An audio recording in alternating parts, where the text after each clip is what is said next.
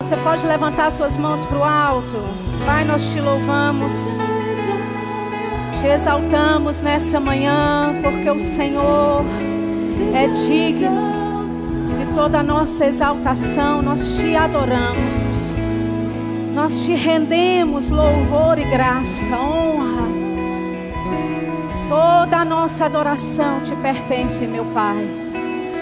Nós te louvamos, te agradecemos por isso, em nome de Jesus. Amém. Aleluia. Bom dia. Você pode se assentar. Muito obrigada, pessoal. Obrigada. Daqui a pouco eu chamo vocês de volta. Que bênção. Estávamos tendo dias gloriosos. Amém? Tanto na conferência de mulheres, como também da dos homens. Eu tenho certeza que eles foram tremendamente abençoados. E eu acredito que o domingo, né, o dia de hoje é, é, é, quase que uma extensão ainda daquilo que Deus já está, né, já começou a fazer em nossas vidas desde a quinta-feira, amém? Seja muito bem-vindo, você que não é de Campina Grande, que veio né, prestigiar o nosso evento na nossa conferência. Mama Jen ama tanto vocês, ficou tão feliz de ver todas vocês aqui. Eu tenho certeza que o apóstolo Guto também viu né, o seu empenho dos homens aí de terem é, vindo, trazido as suas esposas. Enfim, nós estamos é, vivendo tempos gloriosos na terra. Amém, queridos? Amém. Nós estamos dentro né, de um tema chamado Somos Luz. E eu queria falar um pouquinho a respeito é, disso, mas levando também em consideração algo muito importante que estamos vivendo. Amém? Quando sabe, estamos em tempos né, de eleições, estamos em tempos decisíveis, e eu não estou aqui de forma nenhuma para dizer em quem você vai votar, fique tranquilo, pode colocar a pedra aí do lado, que a gente não vai, não é falar a respeito disso, né? mas é, eu queria trazer a sua atenção como luz e como devemos agir dentro de um tempo como este, porque a igreja é o corpo de Cristo na terra. Amém? Então vamos começar lá em 1 João, inicialmente. 1 João no capítulo 1, por favor. 1 João, capítulo 1, versículo 5 diz assim: Esta é a mensagem que dele ouvimos e vos anunciamos. Que Deus é luz. Vou repetir: Deus é luz. E não há nele treva nenhuma. Amém. Deus é luz e nele não há treva nenhuma. Agora, se Deus é luz e nós somos filhos de Deus, o que é que nós somos? Luz, amém? Jesus disse em outros momentos: Vós sois a luz do mundo. Aleluia. A Bíblia fala que nós somos filhos da luz. Aleluia. Agora, versículo 6 diz assim: Se dissermos que temos comunhão com Ele e andarmos em trevas, mentimos e não praticamos a verdade. Aí essa palavra andarmos aqui, porque ele está dizendo, versículo 5, ele diz que Deus é luz, nele não há treva nenhuma. Aí ele diz: olha, se dissermos que temos comunhão com ele, então, se Deus é luz e nós temos comunhão com Deus, nós também deveríamos ser luz.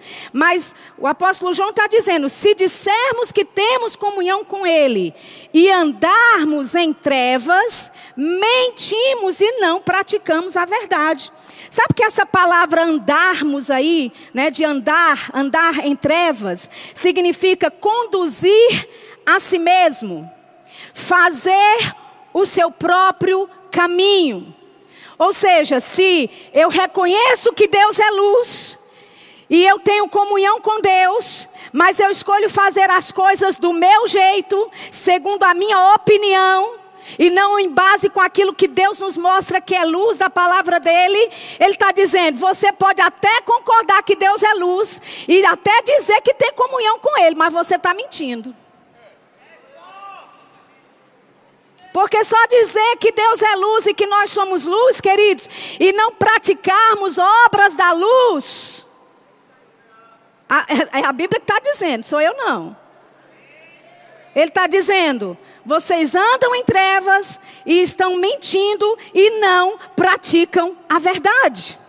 Ou seja, se Deus é luz e nós somos seus filhos e nós também somos luz, ei, a nossa conduta, o nosso caminho, a nossa forma de vida não pode ser conduzida por nós mesmos. Não pode ser ou nós mesmos desenvolvermos o nosso próprio caminho. Se Deus é luz e nós somos luz, filhos de Deus, então os caminhos de Deus devem ser os nossos. Aí ele diz assim, ele, ele diz, versículo 6 ainda: se dissermos que temos comunhão com Ele e andarmos em trevas, então esse andar aí é fazer o seu próprio caminho, é decidir as suas próprias decisões. Aí ele fala: essa pessoa ela anda em trevas. Essa palavra trevas aqui, no original do grego, significa ignorância a respeito das coisas divinas e dos deveres humanos, da impiedade e imoralidade que acompanha a ignorância. Quantos sabem que a ignorância, a falta do conhecimento de Deus, queridos, vai te conduzir para uma vida de impiedade e imoralidade? Aleluia, muito quieto aqui nessa manhã. Ele diz: se dissermos que temos comunhão com Ele, mas nós andamos fazendo o nosso próprio caminho, tomando as nossas próprias decisões, na ignorância a respeito das coisas divinas, nas, na ignorância dos nossos deveres humanos, na impiedade e imoralidade que acompanha essa ignorância, ei, nós não estamos andando na verdade. Nós estamos mentindo. Então, queridos, eu me lembro, né, quando eu nasci de novo, as pessoas falavam muito assim: olha, Deus é o Senhor da sua vida agora, não é? Quando você entrega a sua vida a Jesus, não é assim? Todas as áreas da vida dele são afetadas, né? Eu me lembro no ensino a respeito de dízimos e ofertas, eu ouvia muitas vezes, né, o meu pastor falar: "Ei, Deus é Senhor também dos seus, da, da, das suas finanças." Deus é Senhor né, da sua vida emocional. Deus é o Senhor do seu casamento. Deus é o Senhor né, de tantas, tantas outras áreas. Eu quero te dizer nessa manhã: Deus é Senhor do seu voto. Aleluia. Amém? Por quê? Porque nós podemos ser filhos da luz e estarmos andando, andando em caminhos próprios que não estão em linha com a palavra de Deus decidindo por nós mesmos o que é que eu acho a respeito de algo. O que é que eu acho a respeito de algo. Você já perguntou para Deus, Deus, o que é que o Senhor acha? Agora, eu entendo que por muito tempo a religiosidade nos ensinou que crente não deveria se envolver em política, que crente e igreja não combina, e sabe, essa mentira se infiltrou tanto no nosso meio que hoje nós vemos governos corruptos, governos impuros, injustos, levantados por ímpios, né? Igreja votando para ímpios governarem. E queridos, se a igreja não, se deve, não deveria se envolver em política, por favor, coloque sua pedrinha aí, deixa eu só te explicar algo. Depois dessa mensagem, você pode me apedrejar o quanto você quiser, ok? Se Deus não quisesse que a igreja se envolvesse em política, por que, que existem tantos versículos que tratam a respeito de pessoas em autoridade? Por que, que existem tantos versículos que falam a respeito de autoridades governamentais? Se Deus não quisesse que a igreja estivesse influenciando o meio político. Se Deus não quisesse que a igreja não é, influenciasse ou estivesse atenta ao meio político da, do que está acontecendo, por que, que tem dois livros na Bíblia com o título de Reis? E que se fosse na nossa época, no nosso tempo, seria Presidentes, parte 1 um, e Presidentes, parte 2. Mas é reis, porque naquela época Amém? Naquela época era assim que era governado, era esse estado de monarquia que acontecia. Então, queridos, nós não podemos deixar que a ignorância das coisas divinas e dos nossos deveres humanos. Nós temos deveres humanos como cidadãos Olha só, queridos, veja, em Efésios capítulo 5. Efésios capítulo 5, versículo 11. Efésios 5:11, ele diz assim, olha: "E não comuniqueis, ou sejais cúmplices com as obras infrutuosas das trevas, mas antes reprovai-as." Não sejais cúmplices nas obras infrutíferas das trevas, antes, porém, reprovai-as. Você sabia que essa palavra cúmplice aí, eu sei que é, é redundante até o significado, mas significa tornar participante de alguma coisa. Então Paulo está falando, ei, se existe alguma obra infrutífera sendo feita, sendo culminada, ele diz, não faça parte disso. Ele diz, pelo contrário, reprove isso. Agora, sabe o que, que essa palavra reprove aí, no original do grego, significa?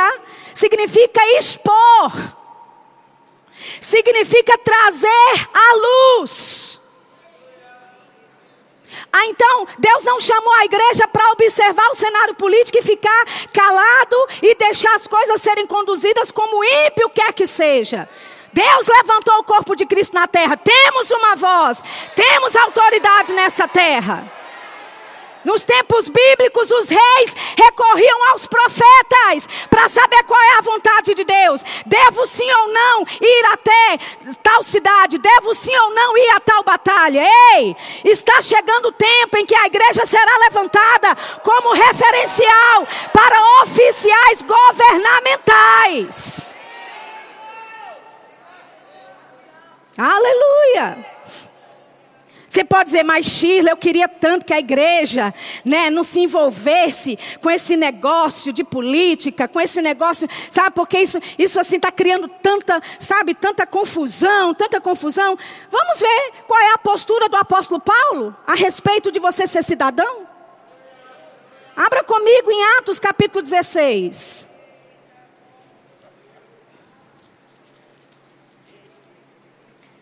Versículo 37. Atos 16, 37. Você entende aqui o contexto? Eles haviam sido chicoteados. Né? Paulo e Silas, eles estavam, né, passaram ao dia todo sendo açoitados, foram presos. Aí no versículo 37,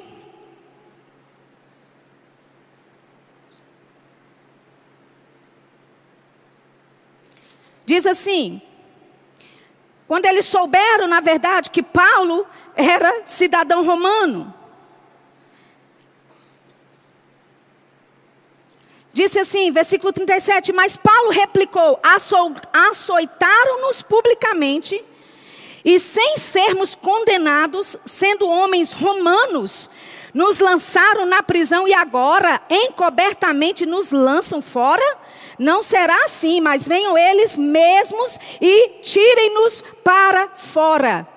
E os quadrilheiros foram dizer aos magistrados essas palavras, e eles temeram, ouvindo que eram romanos.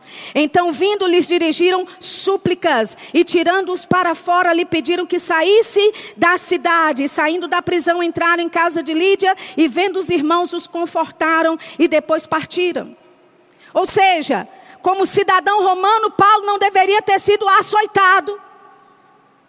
E aí eles açoitam Paulo, açoitam Silas, lançam ele na prisão. E aí depois da coisa feita, eles descobrem, porque Paulo diz: Olha, eu sou cidadão romano, isso está certo fazer com um cidadão romano? Eles dizem: Olha, então manda soltar, não manda soltar. E ele diz: Não, peraí, eu apanhei publicamente. E agora você quer me liberar simplesmente assim na sua ratina? Não, que vocês venham e se retratem pelo que fizeram. Porque eu sou cidadão romano, eu tenho direitos de um cidadão romano. Você entende, querido? Paulo não disse eu sou cidadão do céu, amém, glória a Deus, aleluia. Olha, vai desculpando aí, viu que eu preguei o evangelho aí, vai desculpando aí, né? Glória a Deus, sair da prisão. Não, eu tenho direitos como um cidadão. E eu exijo que haja uma retratação das autoridades, porque esse é o meu direito de cidadão. Quantos estão entendendo isso? Atos 22. Versículo é, 25. E quando estavam atando com correias, disse Paulo ao centurião que ali estava: É-vos lícito açoitar um romano sem ser condenado? E ouvindo isto, o centurião foi e anunciou ao tribuno, dizendo: Vê o que vais fazer, porque este homem é romano. Ei, ele é cidadão e ele tem direitos. E ele tem deveres como cidadão. Vindo ter comigo e apresentando-se, disse-me: Saulo, irmão, recobra a vista. E naquela mesma hora. Ai, eu estou no lugar errado, minha gente. 22, 25. E ouvindo isso, o centurião foi e anunciou aos tribunos, dizendo: Vês o que vais fazer, porque este homem é romano. E vindo o tribuno, disse-lhe: Dize-me, és tu romano? E ele disse: Sim. E respondeu o tribuno: Eu, com grande soma de dinheiro, alcancei este direito de cidadão. Paulo disse: Mas eu sou de nascimento. E logo dele se apartaram os que o haviam de examinar. E até o tribuno teve temor quando soube que era romano, visto que o tinha prendido. Então veja que mesmo Paulo tem consciência que era um cidadão dos céus, e ele nos fala isso em Efésios, e ele nos, nos fala isso em, em várias das suas cartas, mas ele sabia do seu direito como cidadão. Aleluia. Amém. Ele sabia do seu direito como cidadão. E, e queridos, Paulo se fazia valer do seu direito. Em outra ocasião, em Atos, no capítulo 25, ele foi preso e, como cidadão, ele poderia apelar para César, para um tribunal superior. Graças a Deus que lá não era o superior tribunal federal. Amém? Mas veja, como cidadão romano, ele tinha direitos, e ele usou esses direitos, mesmo ele sabendo que está aqui de passagem, mesmo ele sabendo que a pátria dele é celestial. Amém? Então, essa essa mentira que tem se espalhado dentro não é, das nossas igrejas, que igreja e, e, e, e, política não devem se misturar. Queridos, isso é mentira do diabo para nos, sabe, nos, nos acorrentar aquilo que o diabo quer fazer com a nossa nação. Porque nós temos direitos de cidadãos nessa terra. Aleluia! Por acaso, né? Você deixa de pagar impostos porque é crente? Nem Jesus deixou de pagar impostos. Ele chegou na cidade e falou: Olha, eu nem precisava pagar porque eu sou da descendência de Davi. Mas para não ter moído, vai lá, Pedro, pega da boca do peixe o imposto que é devido aos governantes para mim e para você. Querido, você paga seus impostos. Você tem deveres junto à sociedade. Amém. Agora, se você paga os seus impostos, se você tem deveres na sociedade como cidadão, não é daqui desta terra, cidadão deste solo brasileiro, por que, que você acha que Deus não iria querer que você se envolvesse? Agora, quando eu falo envolver, querido, não é ficar batendo boca na internet. Mas é saber o que está acontecendo na nossa nação e não decidir o seu próprio caminho ou o seu próprio voto por si mesmo. Como é que Deus votaria? Ah, não, mas se é da vontade de Deus, fulano e cicrano vai ganhar a vontade. Ei, Deus não desce para digitar na urna, não.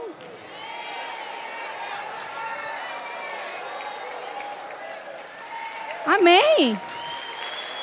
É você que vai para a urna. Agora eu te faço uma pergunta: Deus tem planos poderosos para várias e todas as nações da terra? Tem, queridos. Deus tem um plano poderoso para a Venezuela. Deus tem um plano poderoso para a China, para a Coreia do Norte. Deus tem um plano poderoso para os países da América Latina, Chile, Argentina, Peru. Todos esses lugares, agora eu te digo, a crise que eles estão passando, a censura que eles estão passando, padres, sendo presos e até mortos, freiras sendo expulsas do país. É vontade de Deus, querido. E por que está acontecendo? Por dois motivos. O primeiro, porque teve gente que votou crendo, sabe, nessa desgraça propagada de mentira.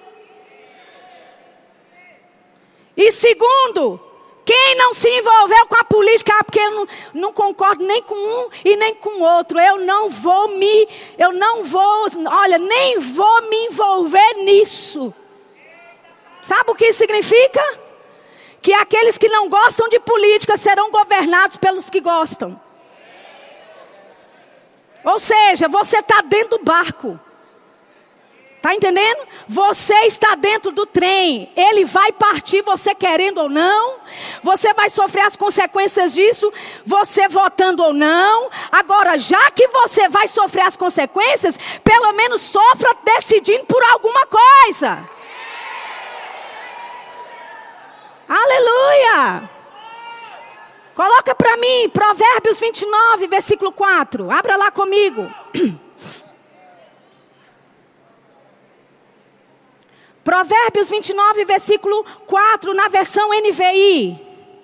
Por favor. Quero que você leia isso comigo. Está na versão NVI. Olha o que diz. O rei que exerce a justiça dá estabilidade ao país. Mas o que gosta de subornos leva, o leva à ruína. Isso é Bíblia. Não, porque a igreja não deveria se envolver com política. O que, é que esse versículo está fazendo aí então?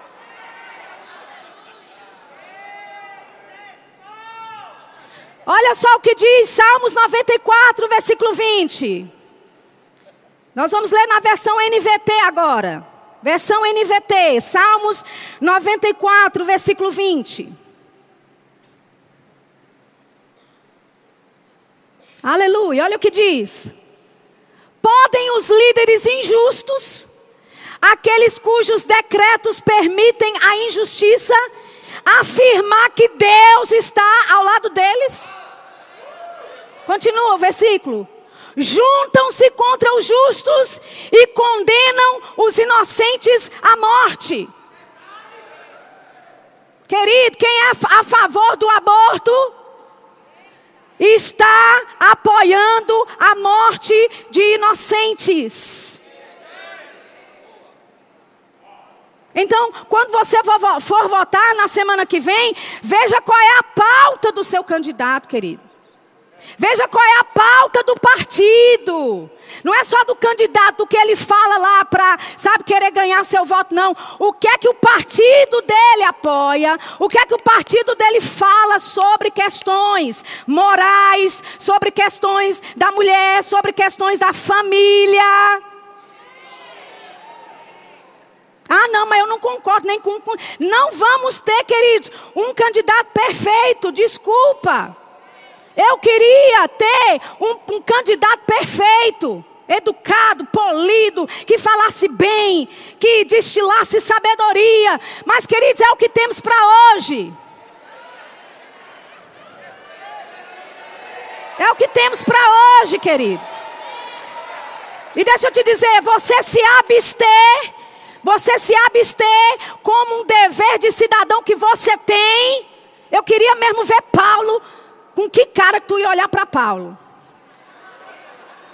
Eu queria mesmo Paulo nessa nossa geração, falando com alguns crentes como é que é a história, que você é cidadão do céu, porque a igreja já está para ser arrebatada. Que conversa é essa? Cadê o seu direito de cidadão, o seu dever de cidadão? Faça a sua parte. Aleluia! Aleluia! Mas Sheila, eu acho que essa coisa assim, ó, não deveria não. E o que falar de Daniel, queridos? Quem concorda comigo que Daniel era homem de Deus? Daniel não quis comer nem, sabe, das iguarias do rei, só comia água, tomava água com legumes para não comer, sabe, da comida do rei consagrada a deuses. Mas a Bíblia diz que ele se tornou governador da província de Babilônia. Um crente, homem de Deus, profeta de Deus, numa posição política. E quando saiu um decreto do rei que ele não deveria orar mais ninguém, só ao rei ou aos deuses do rei, Daniel não se acovardou e falou: É isso mesmo, vamos ficar por aqui. Não! Eu vou orar ao meu Deus. Outros governadores fizeram lá um colunho, fizeram lá, sabe, esse esquemazinho. Para quê? Para pegar, para pegar Daniel. E a Bíblia diz, queridos, que ele foi lançado na cova dos leões. Sabe por que, que eles fizeram isso? Porque Daniel era favorecido do rei. O rei gostava de Daniel porque era homem justo, porque era homem íntegro, porque era homem de oração, porque influenciava o seu reinado da forma certa. Queridos, nós precisamos de homens justos que influenciam o nosso governo. Nós precisamos de mulheres justas, homens justos que influenciam a, a nossa, o nosso governo para as coisas corretas, segundo a palavra de Deus, querido. Amém? O que falar de José? Que se tornou o primeiro ministro do Egito, que foi vendido como escravo, mas a bênção, o favor, o temor de Deus estava sobre ele. Porque quando a mulher de Potifar veio querendo se deitar com ele, ele foge, porque ele era um homem temente a Deus. Alguém tem dúvida que José era um homem de Deus e temente a Deus? Se Deus não quer envolvimento na política, o que esse homem está fazendo sendo primeiro-ministro do Egito, pelo amor de Deus? O que falar de Neemias, copero do rei, querido? Vivia dentro do palácio, na influ, influenciando o rei a respeito de algumas coisas. E o rei gostava tanto de Neemias que um dia ele servindo o rei, meio assim cabisbaixo, triste, e ele pergunta: Rapaz, o que é que tu tem hoje? Como é que eu posso estar feliz se a minha nação, se o meu povo está destruído? Rapaz, toma aqui uma carta. Vá e reconstrua Jerusalém. Deus usando um rei que é ímpio, que não tinha aliança com Deus, mas usando um ímpio rei para favorecer o povo de Deus. Então não me venha com essa que a igreja não deveria se envolver com política, porque nós temos muita base na palavra de Deus. E o que dizer de João Batista, que denunciou a safadeza de Herodes?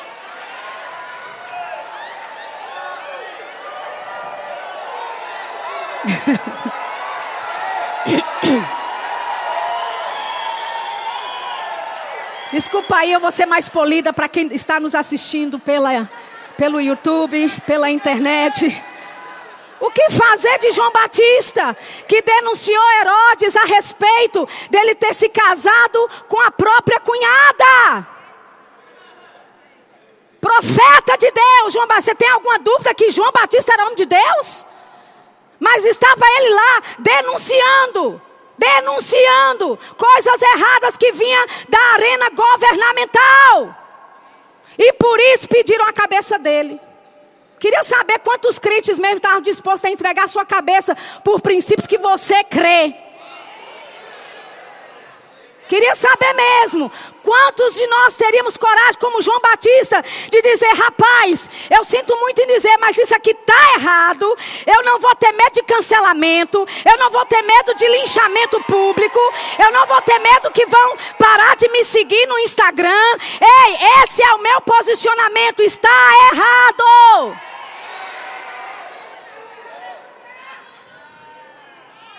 Oh, aleluia! Aleluia. Eu queria que o pessoal soltasse um vídeo. Agora, infelizmente, a gente não teve tempo de traduzir e colocar legenda nesse vídeo, tá bom? Mas você vai ver e ouvir o vídeo.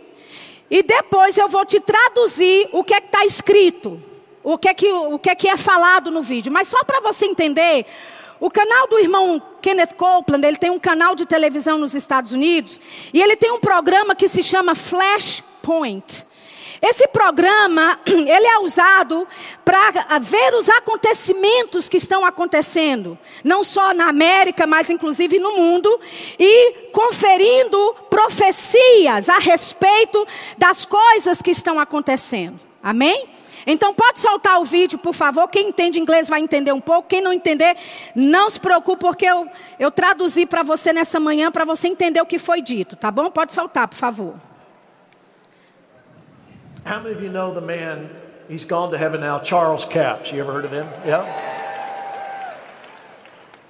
Just a few days on Monday, I was with his daughter Annette, and she came up to me and she goes, she watches Flashpoint all the time, and she said, There was a prophecy that my dad gave in 1980, July 11th, 1980. And she says, I'm part of the Flashpoint Army, and I think this is, if there's ever a prophecy that says the Flashpoint Army, this is it. So, for the first time tonight, I want to share that with you. So we'll put it on the screen. Listen to this. My army will be involved in the governments. July 11th, 1980, Minneapolis, Minnesota. I am marshaling my forces, and the politicians are seeing the handwriting on the wall. In days past, it's been very unpopular in government circles to mention religious or born again experiences. But in the day which you live, it will be more popular to say, I'm born again, than to speak against the God of all creation. For you see, I'm raising up an army and they're beginning to stand up now. They sat on the sidelines in days past, but I'm marshaling my forces, saith the Lord. And the politicians are seeing the handwriting on the wall. And the government and the things of the world shall be changed because the men who come into leadership shall be ordained of God. For my people are coming together. Some would say, Oh, how will it ever be so? We're so outnumbered. No, you're not, says the Lord, because you see, in the days to come, as the world walks in on in their own on in their own darkness, their darkness shall grow darker, and the understanding shall be dimmed. Because they are approaching the kingdom of darkness, and their darkness shall become gross darkness. They'll know not where to turn. They'll stumble and fall and they'll not know at what they stumble. But my people, who are called by my name, who walk in the light of my word as they approach the end of time and they're coming closer to the kingdom of light, their light shall grow lighter. Their wisdom shall grow more profound. They'll be able to look and see all around. They'll see every obstacle. They'll step to this side and they'll step to that side they'll be able to solve problems that no others have been able to solve. And the world will say, Who are these who seem to know how to perform such miracles as we heard about in days past? They're mine, saith the Lord, my army that I'm raising up. They'll be involved in governments, they'll change multitudes. For when the king served other gods, so did all Israel go astray. So lift up your heads and rejoice. For that which is before you is your choice. And I'll move mightily to see that the choice is right, saith the Lord. So here we go, everybody. Lift up your heads and rejoice, for I'm doing a new thing in the earth. Hallelujah. You believe that? Stand to your feet, give him praise. Aleluia. Vou traduzir para você, tá bom? Ele estava lendo uma profecia de Charles Capps, que inclusive nós temos até alguns livros dele traduzidos aqui para o português. E essa profecia foi dada por ele, Charles Capps, no dia 11 de julho de 1980. E a profecia dele diz o seguinte: Meu exército se envolverá em governos. Eu estou ordenando minhas forças e os políticos estão vendo os escritos na parede, se referindo a Daniel 5, quando veio aquela mão e escreveu na parede, trazendo julgamento para o rei Belsazar. Ele diz: nos tempos passados tem sido muito incomum em círculos governamentais mencionar a religião ou experiências do novo nascimento. Mas nos seus dias de vida se tornará mais comum dizer: Eu sou nascido de novo, do que falar contra o Deus de toda a criação. Será mais fácil dizer eu sou nascido de novo do que aquelas pessoas que vão dizer eu sou contra o Deus da criação. Isso vai acontecer nos nossos dias de vida. Ele diz: Porque veja, eu estou levantando um exército, e eles estão começando a se levantar agora. Eles ficaram nas linhas laterais no passado, mas eu estou ordenando minhas forças, diz o Senhor. E os políticos estão vendo os escritos na parede. E o governo e as coisas do mundo serão mudados, porque homens que entram na liderança serão ordenados por Deus, pois o meu povo está entrando em unidade. Alguns vão dizer, mas como isso vai acontecer? Somos tão poucos. Não, vocês não são poucos, diz o Senhor. Porque você verá nos dias por vir, enquanto o mundo anda em suas próprias trevas, as trevas deles se tornarão ainda mais escuras e o entendimento deles será obscurecido porque eles estão se aproximando do reino das trevas, e as trevas se tornarão trevas espessas. Eles não saberão para onde correr, eles tropeçarão e cairão, e nem saberão em que tropeçam. Mas o meu povo, que é chamado pelo meu nome, que anda à luz da minha palavra, na medida que se aproximam do fim dos tempos, eles se aproximam mais perto do reino da luz. A luz do meu povo será brilhante, sua sabedoria aumentará em profundidade. Eles olharão e verão tudo ao redor, eles verão cada obstáculo, eles pisarão de um lado e passarão do outro. Eles serão capazes de resolver problemas que outros não conseguiram resolver. E o mundo dirá: quem são esses que parecem saber operar milagres, como já ouvimos no passado? Eles são meus, diz o Senhor dos exércitos. O meu exército que eu estou levantando, eles se envolverão no governo, eles mudarão multidões, porque quando os reis serviam outros deuses, todo Israel também se desviava. Então levantai as vossas cabeças e alegrem-se, regozijem-se, porque aquilo que está diante de vós é vossa escolha. E eu moverei tremendamente para que a escolha seja certa, diz o Senhor. Diz o Senhor. Você pode ficar de pé. Ele diz: Levantai vossas cabeças e alegrem-se, porque estou fazendo algo novo na terra. Deus está fazendo algo novo na terra. E exige a sua cooperação, exige o seu direito e dever de cidadão neste solo brasileiro. Oh, aleluia!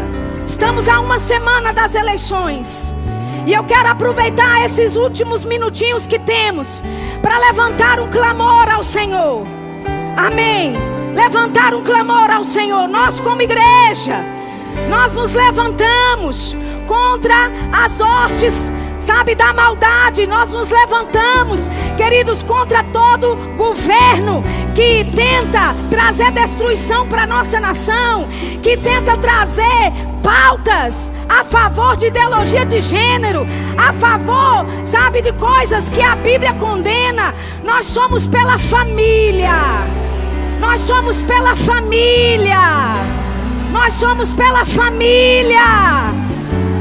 E antes de você dizer, poxa, mas o presidente atual fala tanto palavrão, olha, mas ele é tão assim destemperado. Queridos, não temos um pastor como presidente. Ele não é pastor de igreja. Amém? É um homem ímpio, mas que teme ao Senhor, querido, de alguma forma. Aleluia! Nós oramos por liberdade nessa nação. Liberdade nessa nação. A liberdade para pregar o Evangelho, queridos, pode estar ameaçada de acordo com o resultado dessa eleição. Oh, aleluia! Então vamos levantar um clamor nessa manhã. Pai, nós, como igreja, nos reunimos nesse momento. Nós vimos em tua palavra que a tua palavra, Senhor, diz que nós somos luz. Deus é luz e nele não há treva nenhuma. Nós não somos cúmplices de nenhuma obra das trevas. Não somos cúmplices de nenhuma injustiça praticada na nossa nação. Não somos cúmplices. Pai, nós reprovamos essas obras infrutuosas.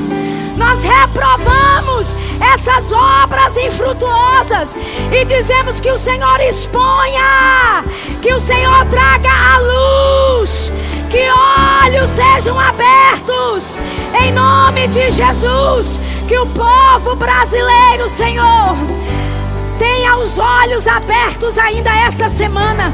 Aqueles pais que estão querendo se abster de votar e largando mão do seu direito como cidadãos nesse país, nós declaramos entendimento chegando, nós declaramos luz, luz resplandecendo nas trevas.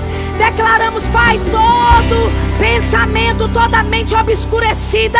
Nós declaramos em nome de Jesus a luz, a luz iluminando os teus filhos, a luz de Cristo iluminando pessoas que decidirão a respeito, Pai, da nossa nação. Nós declaramos em nome de Jesus que a justiça será exaltada na nossa nação que a justiça será exaltada na nossa nação. Em nome de Jesus, nós declaramos todos os planos do diabo contra os brasileiros, contra a igreja brasileira. Pai, tudo aquilo que tenta roubar a nossa liberdade. Em nome de Jesus, nós nos levantamos nessa manhã e, como igreja de Cristo, nós dizemos: não, não. Você pode gritar bem alto do seu lugar, diga aí: não. Vai pro diabo ouvir, diga: não. Em nome de Jesus. Em nome de Jesus. Em nome de Jesus. Nós declaramos paz sobre as eleições. Nós declaramos transparência. Nós declaramos, Pai, todo plano do diabo que tenta infiltrar no processo eleitoral, na lisura do processo. Em nome de Jesus, nós declaramos, Senhor, intervenção divina. Intervenção divina. Oh, brananama chacarabraça que telebro chacabraça. Arebilifriquiche porebasse cotolobro chaprara. Nós declaramos a nossa nação abençoada. Oh, nós declaramos a proteção do Senhor sobre o Brasil. Oh, do Oiapoque ao Chuí. Do Oiapoque ao Chuí.